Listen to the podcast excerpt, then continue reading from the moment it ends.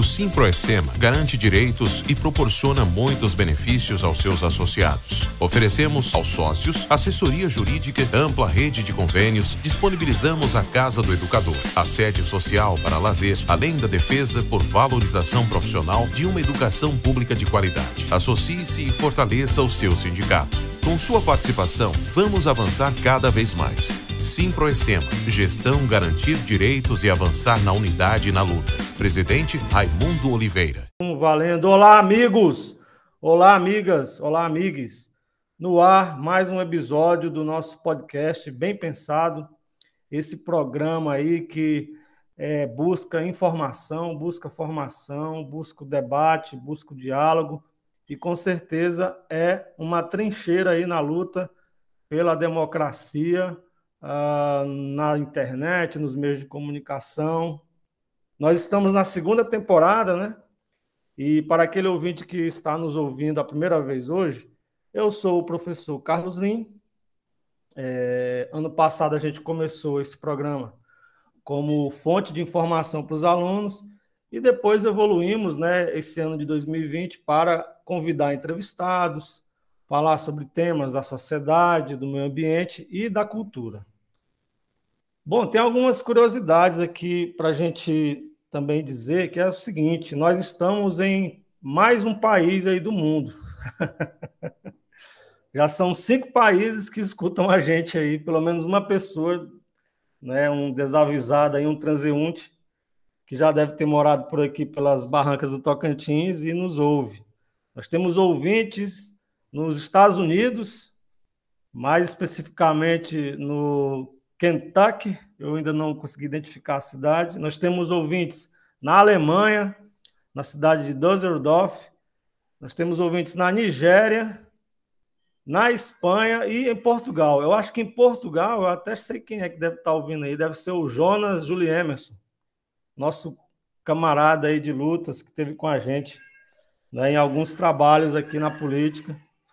É, se for você. Gente, quem quiser entrar em contato conosco, nós temos o e-mail bem pensado, underline 2021, arroba gmail.com. Mande sua sugestão de pauta, mande a sua ideia, mande a, a sua sugestão de assunto, né, a sua crítica sugestão, aporte, que será muito bem-vindo. Nós já alcançamos a média aí de 4.300 audições, o que eu acho muito para um programa alternativo que se proponha, que não tem o apoio, vamos dizer assim, de grandes filões da mídia, né? E eu acho que a nossa, o nosso diferencial é o trabalho sério, é estar sempre trazendo aqui convidados de nome, de renome, que tem muito a dizer para melhorar a vida do nosso povo. E no programa de hoje, nós falando em convidados, né, no programa de hoje, o nosso convidado meio que dispensa apresentações. Ele é médico e político. Já foi deputado federal por, se não me engano, são quatro mandatos? Ou são é sim, quatro mandatos. Quatro mandatos, acertei. É... Ex-prefeito de Imperatriz por oito anos, na última campanha, ele se autodenominou o Pai Taon, o que fez muito sucesso no meio da garotada. Senhoras e senhores, com vocês, Sebastião Madeira. Bom dia, quase boa tarde, é, Sebastião Madeira. Tudo bem com você? Como é que você está? Manda um alô para os nossos ouvintes aí. Bom dia, Carlos Lim. É, eu acho que do, depois de um longo recolhimento e submersão, eu estou voltando a emergir, né? E eh, você me fez o convite outro dia, eu digo, espera mais um pouquinho, e você esperou, e hoje nós estamos aí. Mas eu queria, já que você falou que tem gente acompanhando em cinco países, eu dizer que o povo de Imperatriz está espalhado no mundo todo. Uma vez eu fiz uma viagem, eu fiz uma viagem a Portugal, aí estava em Lisboa, Aí eu procurei uma agência do Banco do Brasil para tirar algum lá no meu cartão. Aí, quando eu estava de frente, o, o, o, caixa eletrônico, numa praça lá em Lisboa, uma praça monstra, que eu não sei, eu não me lembro do nome, aí alguém bateu em minhas costas e disse, Madeira, o que, que tu está fazendo aqui? Aí, quando eu olhei, tu sabe quem era? Doutor Jadilson. Doutor Jadilson, promotor do meio ambiente, parece que estava fazendo um, um mestrado, um curso lá em Portugal. Aí outra vez eu estava em. Quando Sim. eu era deputado, eu estava em Buenos Aires, lá tem uma rua, Cali Florida. Cali é rua em espanhol. É, é. é uma rua tipo calçadão. Só que calçadão são dois quarteirões e lá são dezenas de quarteirões que Sim. não passa carro, é só gente. Quando. Sim. Aí eu procurei uma banca para comprar um jornal do Brasil. Quando o brasileiro, quando está em outro lugar, é caçando notícia do Brasil. Nesse tempo, não era tão difundido os blogs, nem nada, que a gente acompanha no celular. Aí eu fui procurar a Folha de São Paulo. Quando me espanto, encontro esse que foi o presidente do Sim Rural, ou ainda é a, o, o, presidente anterior do Sim Rural. Tu lembra o nome dele, lembra? Um fazendeiro. agora me, agora me deu branco. Agora é, deu branco. Mas era ele com a família todinha. Aí, madeira e tal. Aí, outra vez, eu fui nos Estados Unidos, eu estava em Las Vegas. Aí, quando fui entrar lá num, em um shopping, hotel, é, cassino, não ia jogar, obviamente. É, Cisa, Cisa, o nome, que é a César, né? Sim. Cisa. Aí tem, igual o, o Senado do tempo do Império Romano, tem aquela escadaria monstra. Aí eu subindo e uma multidão lá. lá de, quando escutei um cara dizer: Ei, madeira da Imperatriz! Nem identifiquei quem era no meio daquele tanto de gente. Mas só para exemplificar que a gente encontra imperatrizense em tudo quanto é de lugar do mundo que você for. Tá o povo espalhado aí por todo lugar. Então, não, não é de admirar que você tenha aí ouvintes em todo lugar. É interessante. É, é, e quero dar um, um abraço no, no, povo de Imperatriz e de todo lugar que está acompanhando aí esse podcast. E vamos lá, estou aí à sua disposição. Bom, Madeira, é, você retornou não é, atualmente aí aos debates na política com força total, trazendo novidades. Está com mais novidades do que noiva, aliás, do que, do que mulher casada após a lua de mel, né? Pois é, não sei se, se é pertinente a comparação, mas é, realmente eu disputei a eleição de prefeito, né? E foi uma eleição muito disputada, é, com um resultado que foi o que o povo escolheu, né? Foi muito pulverizado o voto, né? Tinha duas candidaturas favoritas, né? Com superestruturas, né? Um candidato com um mandato de prefeito e um candidato, o deputado Marco Aurélio, com o apoio do governo. É, os dois juntos tiveram em torno de 50%. Sim, sim. Ficou 50% do povo querendo outro candidato. Só que esses 50% foi dividido por oito candidatos, ultra pulverizado. É, eu ainda fui o primeiro desses oito, fui o terceiro geral, é, numa campanha quase que heróica, né? É, terminamos com o mote do Pai Taon, que surgiu é, durante a campanha, foi sugerido pela minha equipe, né, pelo Guilherme, que cuidava de minhas redes sociais, eu não botei nem fé quando ele é, disse, não, vamos fazer aqui um mote e tal, mas depois pegou e terminou é, virando uma campanha muito inovadora e deu o que deu. Eu no dia seguinte, no mesmo dia, já reconheci o resultado, e quem disputa sua contribuição é o debate. Né? Então, o prefeito foi reeleito e eu o parabenizei e espero que ele é, corresponda aos anseios, pelo menos dos 26% que votaram nele. É, vamos falar, antes da gente entrar mais nessa questão da conjuntura aí, política atual, vamos falar um pouco da sua trajetória Sebastião Madeira, você é um político de uma carreira bastante longínqua, né? Vamos dizer assim, bastante é, longeva, é, né? Longeva, é, a palavra é essa, longeva. e sempre esteve nos quadros do PSDB, sendo candidato por várias vezes e vencendo uma disputa para a Câmara Federal, quatro vezes a Câmara Federal, disputou várias vezes a prefeitura, venceu duas, uh, o que torna que torna este currículo bastante, eh, vamos dizer assim, bastante vigoroso, bastante forte. Uh... É, minha, minha vida, Carlinhos, foi sempre de superação, né? Eu fui sou filho de trabalhadores rurais, né? O Luiz Aleixo, que ainda é vivo, Estou até aqui com ele, aos, vai fazer 96 anos, duro que só âmago de IP. E minha mãe, que viveu até os 90 e completou agora, dia 6 de setembro, um ano de falecida, né? Uma, Sim.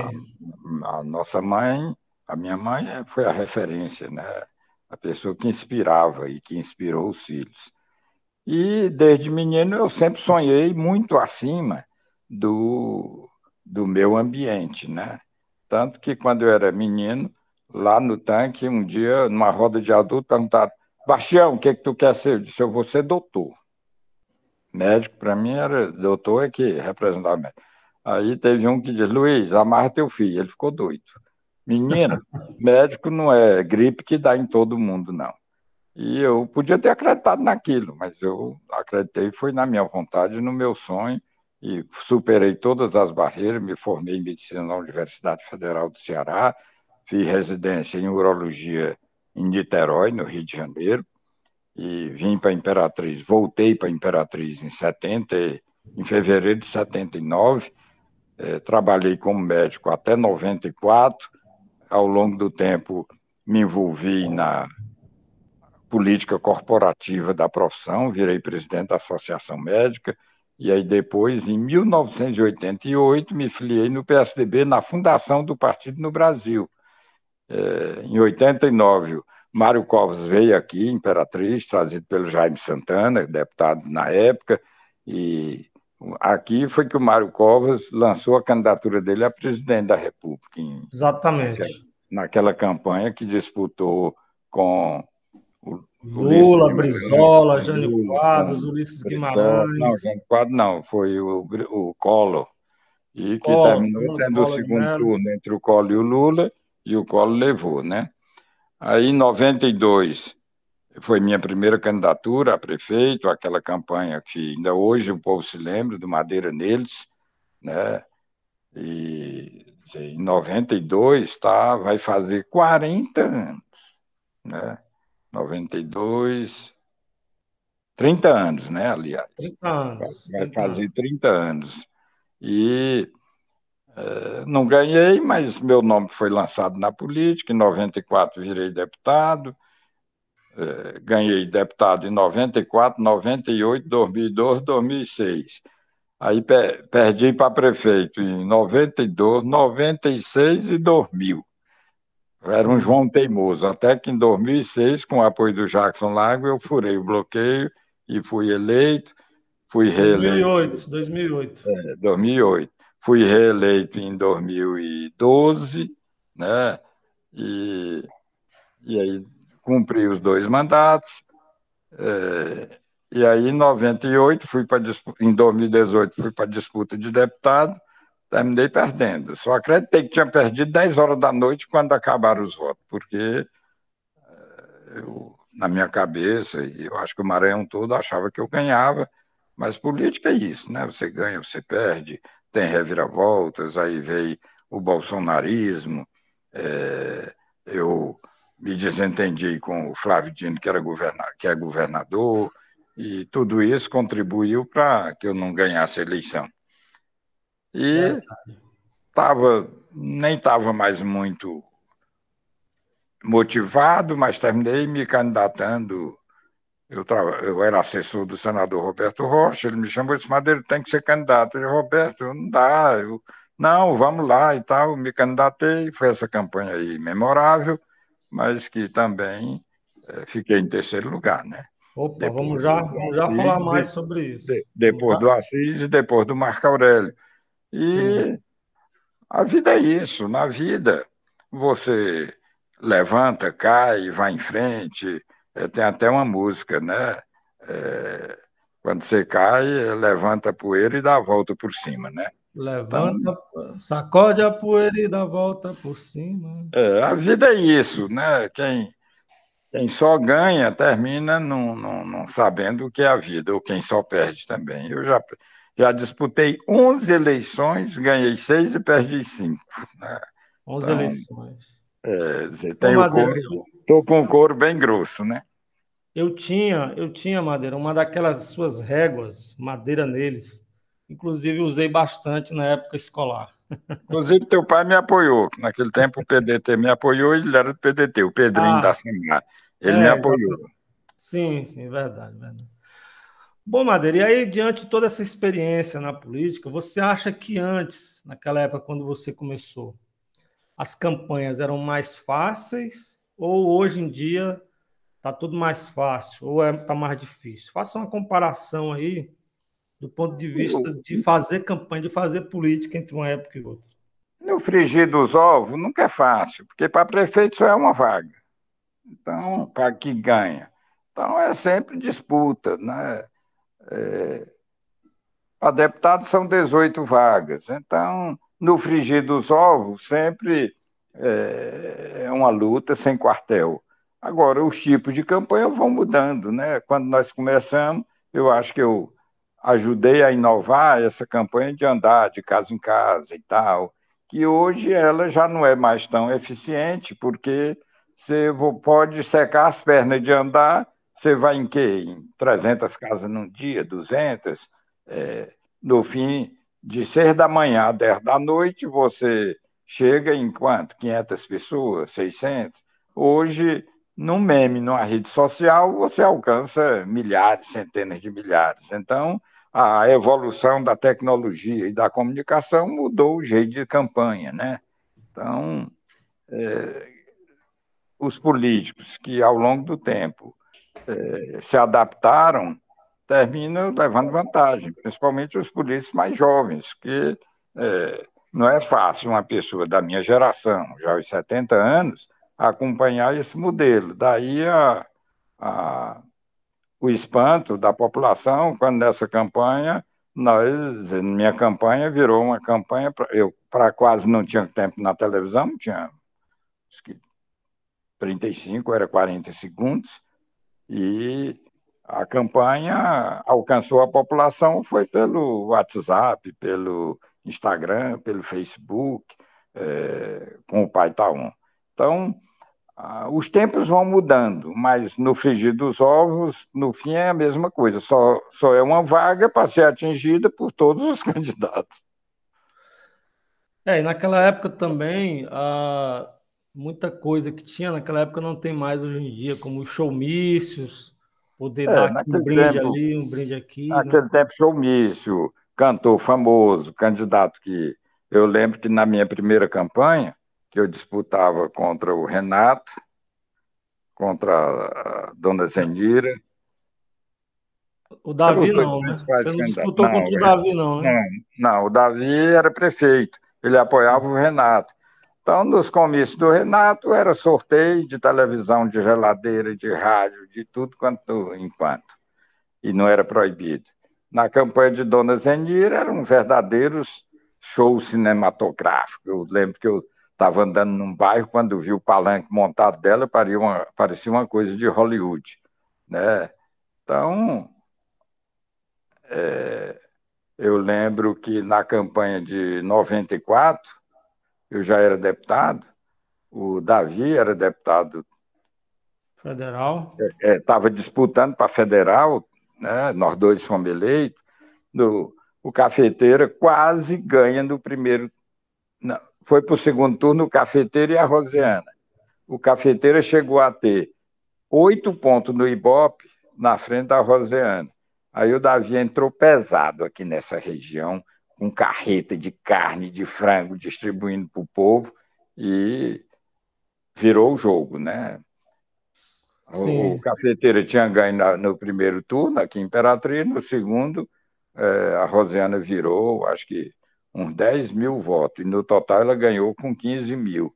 Olha então, naquele tempo, dizer, aí não era legal, mas também não tinha, não tinha tanta vigilância como é hoje. Então as campanhas mudaram. Naquele tempo, todo mundo que quisesse fazer doação podia, doação legal. É, e hoje é absolutamente ilegal e até crime se provar que você recebeu um dinheiro fora dos, do, do, do, dos trâmites legais, um dinheiro de empresa, por exemplo. Você perde, pode até ganhar a eleição, mas perde o mandato, né? Então, as coisas mudaram, as leis mudaram, embora a gente sabe que, no fundo, os candidatos, a maioria deles, sempre dão um jeito de gastar por fora e se a justiça não, não, não alcançar, o cara tem sucesso, né? Madeira, a gente nós já tivemos nossos, as nossas diferenças, as nossas divergências né, no campo da política. Inclusive, na época que você era prefeito, eu fazia parte de um partido de oposição. Mas uma coisa que eu sempre achei interessante no seu perfil, e inclusive a gente conversou sobre isso outro dia, é que existe um certo. Aliás, existe um perfil seu que é bastante democrático, de, de saber conviver ali com as diferenças, com as divergências, né? Tanto é que na, na campanha, quando você se reelegeu ali, o Aloysio Melo, que vivia é, dizendo isso e aquilo, que, que o Madeira, não sei o que, ele é isso, ele é aquilo. Eu me lembro que uma vez, quando eu, eu vi você se encontrando com o Aloysio Melo, tu, é, você tirou mais ou menos uns 40 mil votos, ele tirou mais ou menos uns 200 votos. Aí você, você pegou, virou para ele e falou assim: e aí, tu quase que era eleito, né? Aí todo mundo ali caiu na gargalhada ali, quebrou todo o clima tenso que estava lá.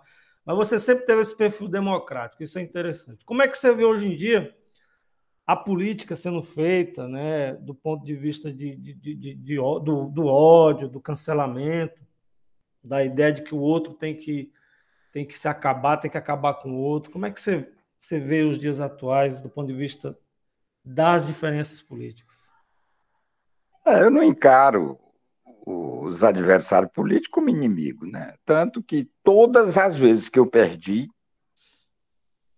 na hora que sai o resultado da eleição, eu ligo para quem ganha para parabenizar. É, eu liguei para o Hildo quando perdi para ele. Acho que duas vezes. Não, uma vez foi eu, outra vez foi o Carlinhos. Sim. Liguei também. Liguei para o Jomar. Liguei para Liguei agora para o Assis.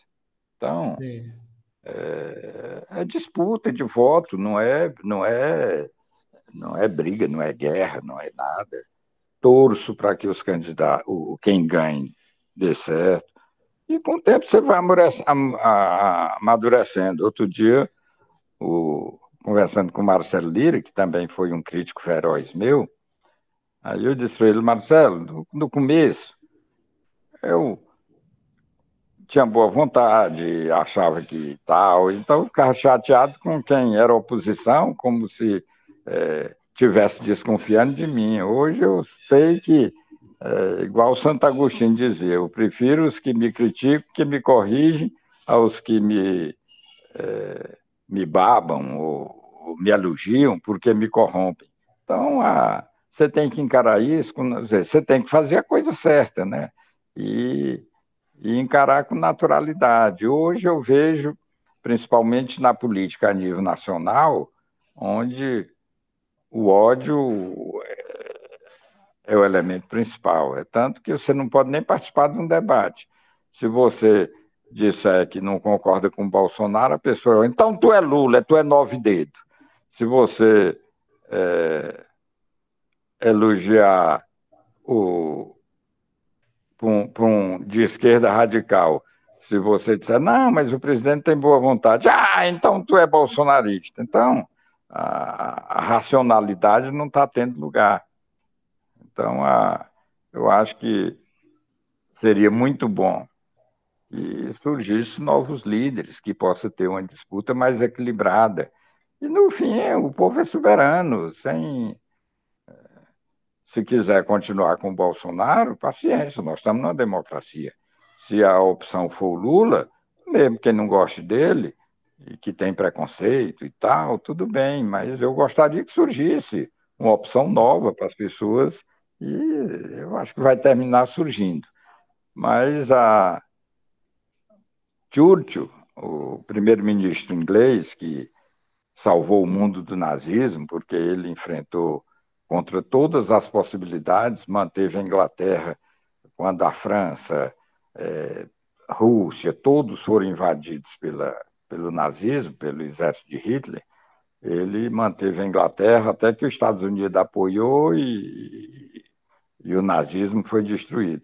Ele disse que o pior regime do mundo é a democracia, exceto todos os outros. Ou seja, ainda é, ainda é o que presta, porque você tem a opção é, de escolher. É. Né?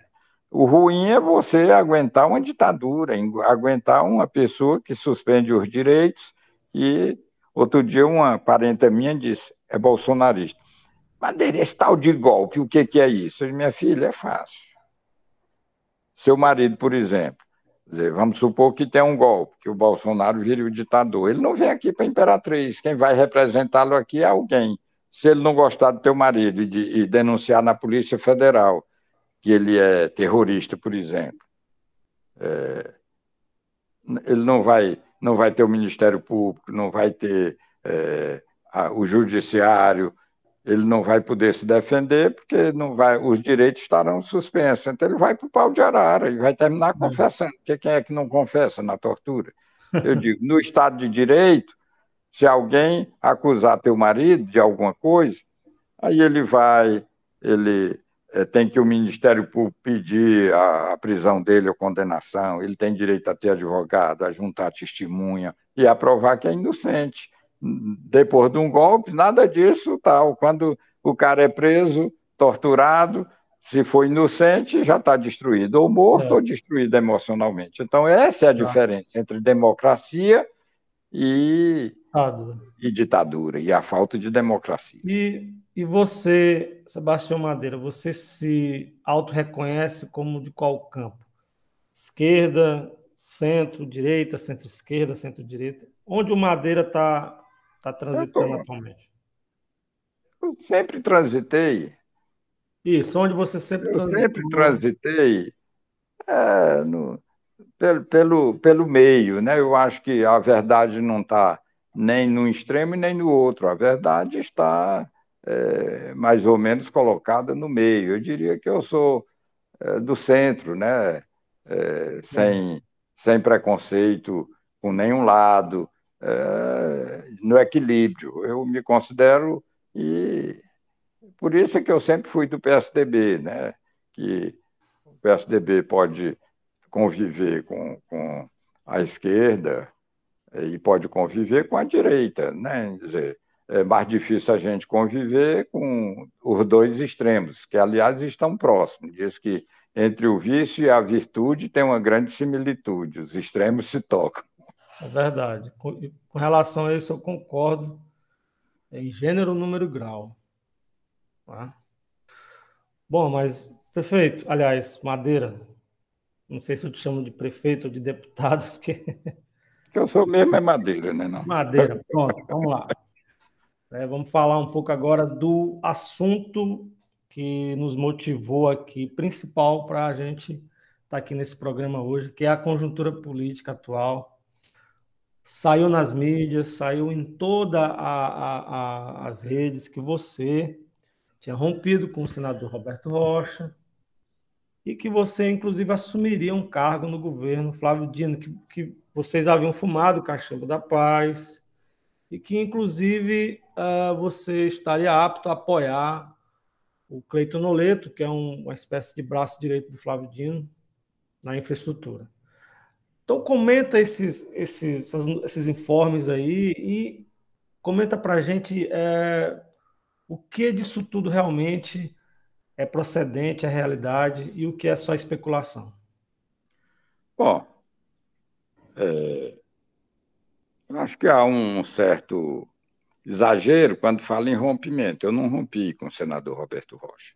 O que acontece é que eu fui aliado do Flávio Dino né, em 2014, participei da campanha aí, o Cleito era o coordenador, eu estava junto, eu era o prefeito, é, tinha como facilitar algumas coisas né, para a campanha. E durante os dois anos estivemos aliados, mas no fim houve um desentendimento na minha sucessão.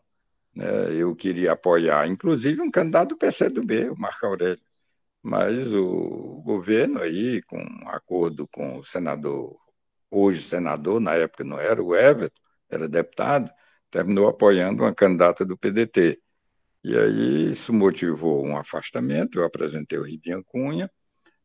E aí em 2018 o governador tentou se reaproximar, mandou recado, me convidou para almoço, e eu não aceitei. Terminei me juntando com Roberto Rocha, e é, o Roberto veio para o PSDB. PSDB que eu nunca saí do PSDB ao longo da minha vida pública, né? E aí fiquei com o senador Roberto Rocha, disputei o mandato de deputado federal, perdi, ele disputou o mandato de governador, que terminou não fazendo campanha por problemas pessoais, saúde de um filho com uma doença grave que o abalou muito. E dizer, foi uma campanha, tanto a minha como a dele, fracassada. Né? Bom, Aí ele me convidou para trabalhar com ele no Senado, eu aceitei, fui nomeado num cargo na Corregedoria do Senado. E esse ano o senador se afastou do PSDB para acompanhar o presidente Bolsonaro né? e aguardar o partido que ele vai escolher para ele também se filiar. Nessa hora eu disse, senador, eu não acompanho, eu não saio do PSDB. E o o vice-governador Brandão veio para o PSDB para disputar uh, o governo, né? Dizer, a, a eventualidade, a, todas as expectativas é que ele assuma o governo em abril e dispute a reeleição, né? porque seria, será governador durante nove meses, aí tem a reeleição.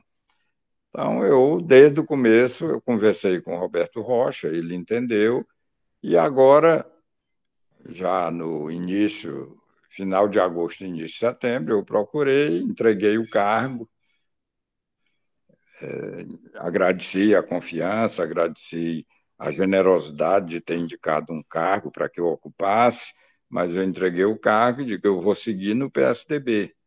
Tenho conversado muito com o Brandão desde a volta dele para o partido, e o certo é que eu vou apoiar o candidato do PSDB, eu vou estar onde sempre estive, com coerência partidária e com coerência política. Né? O senador Roberto Rocha não tem nenhum, né, nenhuma queixa, é um homem muito preparado, muito articulado, mas ele preferiu seguir outro rumo que não é o meu rumo, em termos nacionais. Né? Então, vou apoiar o, o Carlos Brandão. E deputado, você diz, não, e deputado, eu, alguém veio me dizer, não, fizeram pesquisa, tu está muito bem para deputado. Eu, gente, tem hora que você tem que sair da fila, né? tem que sair da fila para que outros possam.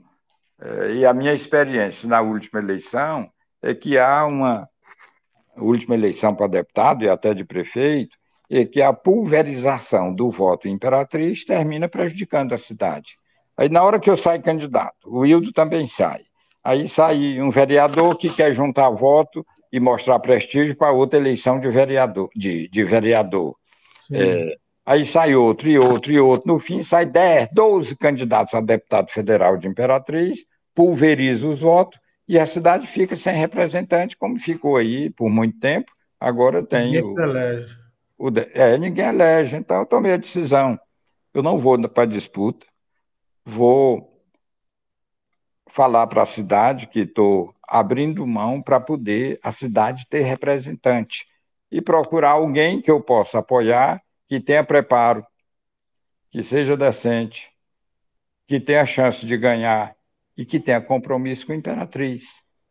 Quer dizer, então, eu vejo, eu vejo todas essas qualidades no Cleiton Noleto. Tem preparo. Ele assumiu a Secretaria de Infraestrutura sem nenhuma experiência e agarrou essa oportunidade, com, se abraçou com ela total, e hoje eu diria que é um, um dos maiores é, secretários do governo Flávio Dino.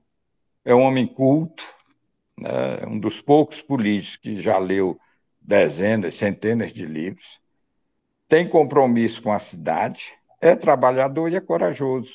Então, eu vou, estou é, tomando essa decisão de apoiá-lo, de fazer o que for preciso, dentro do meu alcance, dentro dos meus limites, para ajudar a cidade a ter um representante à altura. É essa a razão de, de ter feito essa escolha. Pô, Madeira, esses seus argumentos são muito pertinentes, viu? Porque ainda hoje a gente vê antigos medalhões aí da política que parece que não perceberam que existe uh, um recuo tático que precisa ser feito. A Imperatriz tem que ter um deputado federal. É. E a fila anda. A Imperatriz já, já, me deu, já, me deu, quatro mandatos de deputado federal. Eu posso contribuir participando do governo do Brandão, eu posso contribuir participando da política, eu posso contribuir ajudando a eleger alguém decente. Né? Não precisa que eu próprio vá de novo. É, então, eu quero é, é fazer essa demonstração para que outros também façam, que o Hildo faça também, sair da fila, né? sair da fila. A cidade já nos deu oportunidade demais. Eu fui prefeito duas vezes, ele foi prefeito duas vezes, não conseguiu ser deputado, mas acho que por falta até de, de vontade na hora H mesmo de ir para cima. É, e outros, né? A vida é isso, a vida, é, você, para ter importância, para participar, não precisa ir para uma disputa, né? E eu não vou, dessa vez eu não vou. Vou para a disputa para ajudar a eleger, mas eu próprio não, não serei o candidato. Então, vou fazer o apelo para quem é, estaria disposto a votar em mim, que acompanhe, que ouça as ponderações, para que a gente possa eleger alguém preparado, decente, que possa fazer um grande mandato e orgulhar o Maranhão e nossa região, Imperatriz. Muito bem. Bom, você falou aí no nome do ex-prefeito Hildo Marques. É, eu não queria, na minha, na minha análise aqui, eu não queria citá-lo, mas eu acho que cabe bem né, essa avaliação de que por exemplo, o Hildon né, disputou a prefeitura na, na campanha do ano passado e, mesmo sendo do grupo do governador, assim como o deputado Marco Aurélio, disputaram ali aquele cenário, né, disputando os votos, pulverizou, a oposição se pulverizou e o Assis acabou sendo reeleito. É essa a leitura, né? Que a gente é, faz. Quero aqui dizer que o Hildo é um grande empresário, um bom político né, administrou, administrou a Imperatriz por dois mandatos, sem comprometer a cidade, com responsabilidade fiscal. Então, é uma pessoa que merece o respeito da cidade. Eu não tenho nenhum reparo para a sua vida pública ou pessoal. Né? É, citei aqui só como exemplo, mas se ele quiser, inclusive, disputar, tem todo o direito. É, esse reconhecimento é meu próprio, é o meu reconhecimento pessoal que eu tenho que sair da fila e ajudar outros a ocuparem esse lugar que eu já ocupei quatro vezes, né? Já fui deputado federal quatro mandatos seguidos. É, a cidade tem sido ultra generosa comigo em termos políticos. E as derrotas fazem parte. Você não, você cai aqui, acolá, o importante é que levante, né? E eu estou levantando. Sim, sim. Bom, e com relação ao governo do Estado, é, em, o Brandão sendo é pré-candidato ao governo e em se confirmando essa candidatura, o Flávio Dino ele vai, tudo indica que ele vai estar numa chapa com o ex-presidente Lula.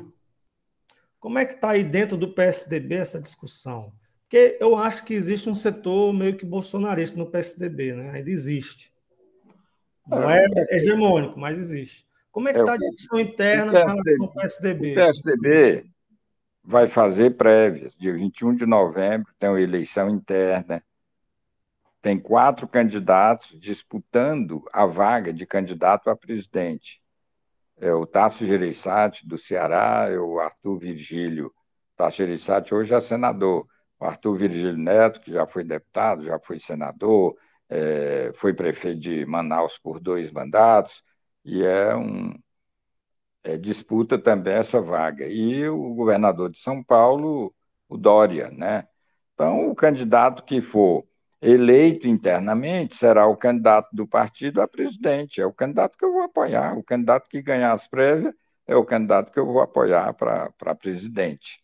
Agora, aqui no Maranhão, eu não, não, acredito que o Lula sendo candidato, o Flávio Dino seja seu vice, porque os dois estão no mesmo campo político. O Lula, com certeza, vai procurar alguém mais de centro é, para poder compor e atrair o eleitor e, e, é, que não aprova muito a ideologia de esquerda, mas que possa apoiá-lo também por causa do vice. Foi o caso, as duas vezes que ele foi presidente, o vice era uma pessoa de direita, o Zé Alencar, o empresário Zé Alencar, eh, mais de centro do que de direita, mas com certeza não era de esquerda. Então, eu acredito que o, o Flávio será candidato ao Senado e tem uma enorme chance de ganhar, porque tem uma grande aprovação no Maranhão. Não acredito na possibilidade dele ser vice do Lula por essa análise que eu estou fazendo.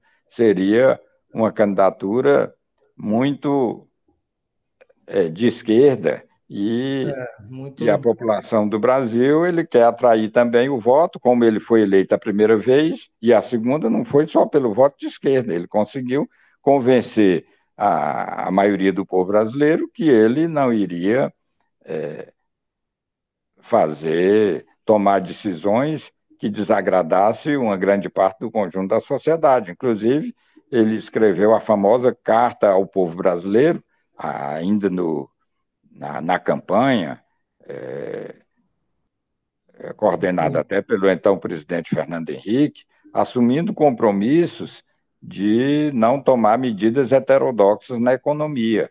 E foi o que ele fez, né? terminou fazendo um primeiro grande mandato, no segundo já não tão grande por causa dos escândalos que surgiram, mas é, por isso que nessa análise eu acho que ele não vai colocar o Flávio Dino como candidato a vice. O Flávio Dino deve ser candidato ao Senado e ganhando, com certeza será um grande senador, porque é preparado, tem vivência, tem experiência, né?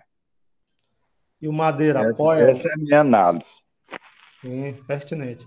E o Madeira apoia Flávio Dino senador? Bom, eu vou apoiar a chapa toda, né? Brandão, é, é, não estou ouvindo pela metade, né?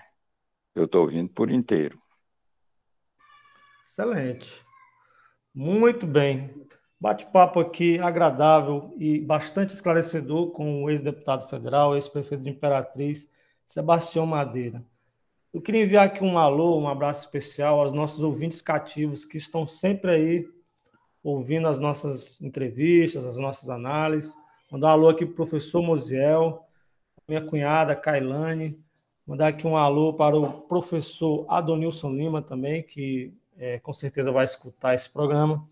Mandar um alô aqui também para o professor Chico Rocha, lá do Graça Aranha, e toda aquela turma boa que nos prestigia. Madeira, e com relação ao cenário né, nacional, eleições aí que se aproximam, né, 2022 também para presidente, uh, você, o atual governo federal vem despencando em aceitação, em audiência, e parece que o Bolsonaro está assim, meio que no desespero para uh, tentar retomar aí né, os seus índices de popularidade. Você acha que este governo, o atual governo federal, ele, ele consegue se recuperar até o ano que vem? O bolsonarismo ainda pode ter um novo fôlego aí, disputar um segundo turno, por exemplo? Carlos, bem, a política é, dizia o, sei se foi o Tancredo Neves ou outro político mineiro, que política é como nuvem, a gente olha e vê um, um desenho e tira a vista, quando olha de novo já é outro desenho. Então ainda tem mais de um ano para eleição é, o Bolsonaro está no poder, é, se ele é, deixar de brigar, deixar de tomar conta do país e procurar debelar a inflação, é, estimular a economia, eu acho que ele é competitivo, né? E no segundo turno, por enquanto, ele está, né? A não ser que alguém da terceira via consiga desbancá-lo. Mas é, eu vi aqui, por exemplo, na eleição passada, eu achava que o Assis não tinha a menor chance terminou ganhando a eleição, se bem que Imperatriz não tem segundo turno. Mas hoje, hoje realmente, é, as pesquisas mostram, e eu acredito em pesquisa, embora os bolsonaristas não acreditem, as pesquisas mostram que seria bastante improvável a eleição do Lula. Com certeza está no segundo turno, mas no segundo turno é bastante improvável. Mas tem tempo, né? Não, ele tem tempo. Um ano ainda, né? Um ano aí de eleição. Né? Ele poderia ser um candidato imbatível se não brigasse tanto, se não procurasse tanto inimigo, se tivesse tido um pouco de empatia e compaixão com as pessoas nessa pandemia, se não é. fosse tanto negacionismo, se tivesse providenciado a vacina em tempo hábil, seria imbatível. Né? Uhum. Mas é, esse conjunto de erros terminou é, ressuscitando o Lula. Né? E, mas eu digo, tem um ano, não, mais de um ano. A eleição é daqui a um ano e. Hoje, 17, um ano e 15 dias, mais ou menos. Então, a, que é a eleição é em 4 de outubro do próximo ano. Então, é, exatamente. exatamente. É, é, mas é temerário a gente dizer hoje, não, o Bolsonaro está eleito, não, o Bolsonaro está fora. Tá é temerário dizer isso. A, é, do ponto de vista de hoje, é. a posição dele está se enfraquecendo, mas ele pode criar juízo e, e procurar se recuperar. Para finalizar, a última pergunta com relação ao Maranhão. Nós estamos vendo o grupo do governador né, tomando caminhos né, é, de interesses equidistantes, vamos dizer assim. Nós temos o senador Everton Rocha, e o Brandão, que são aí, por enquanto, os dois grandes nomes desse grupo, desse campo progressista. Você acha que existe a possibilidade de uma união desses dois blocos né, do campo Flávio Dino para unificar e chegar ao ano que vem é, juntos na eleição, juntos na campanha?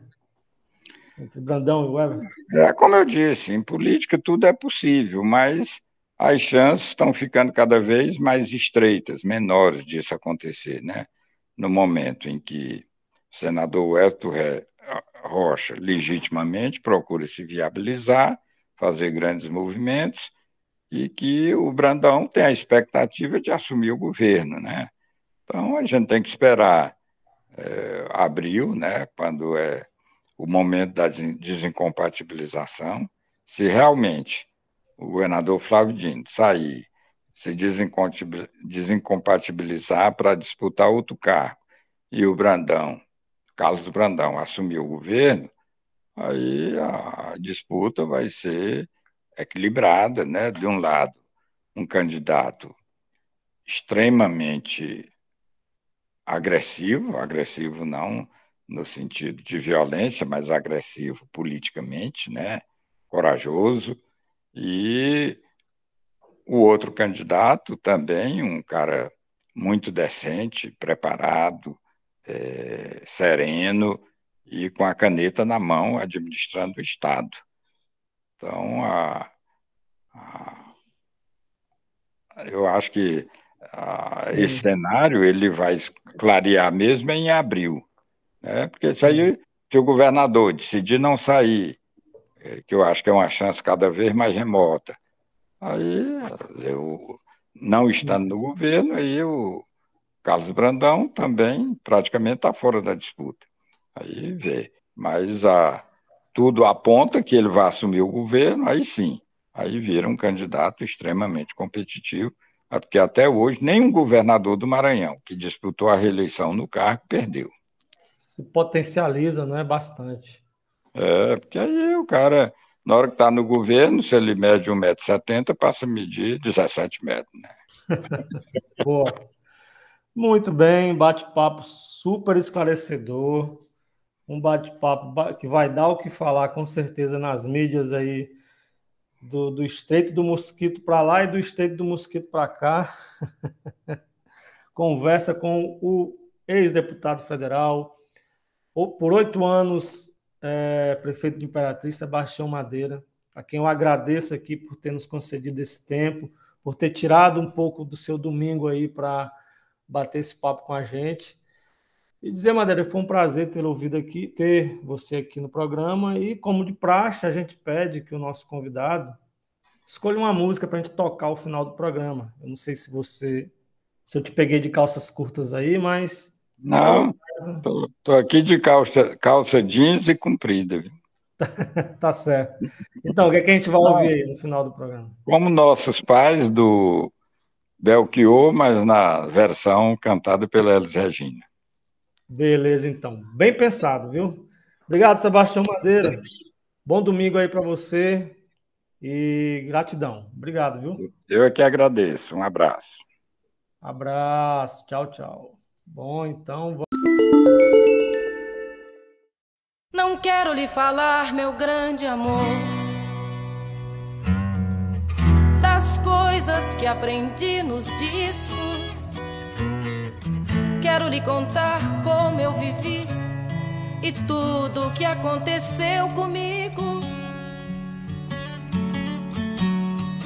Viver é melhor que sonhar. Eu sei que o amor é uma coisa boa. Mas também sei que qualquer canto é menor do que a vida de qualquer pessoa. Por isso, cuidar do meu bem. Há perigo na esquina. Eles venceram e o sinal está fechado para nós que somos jovens. Para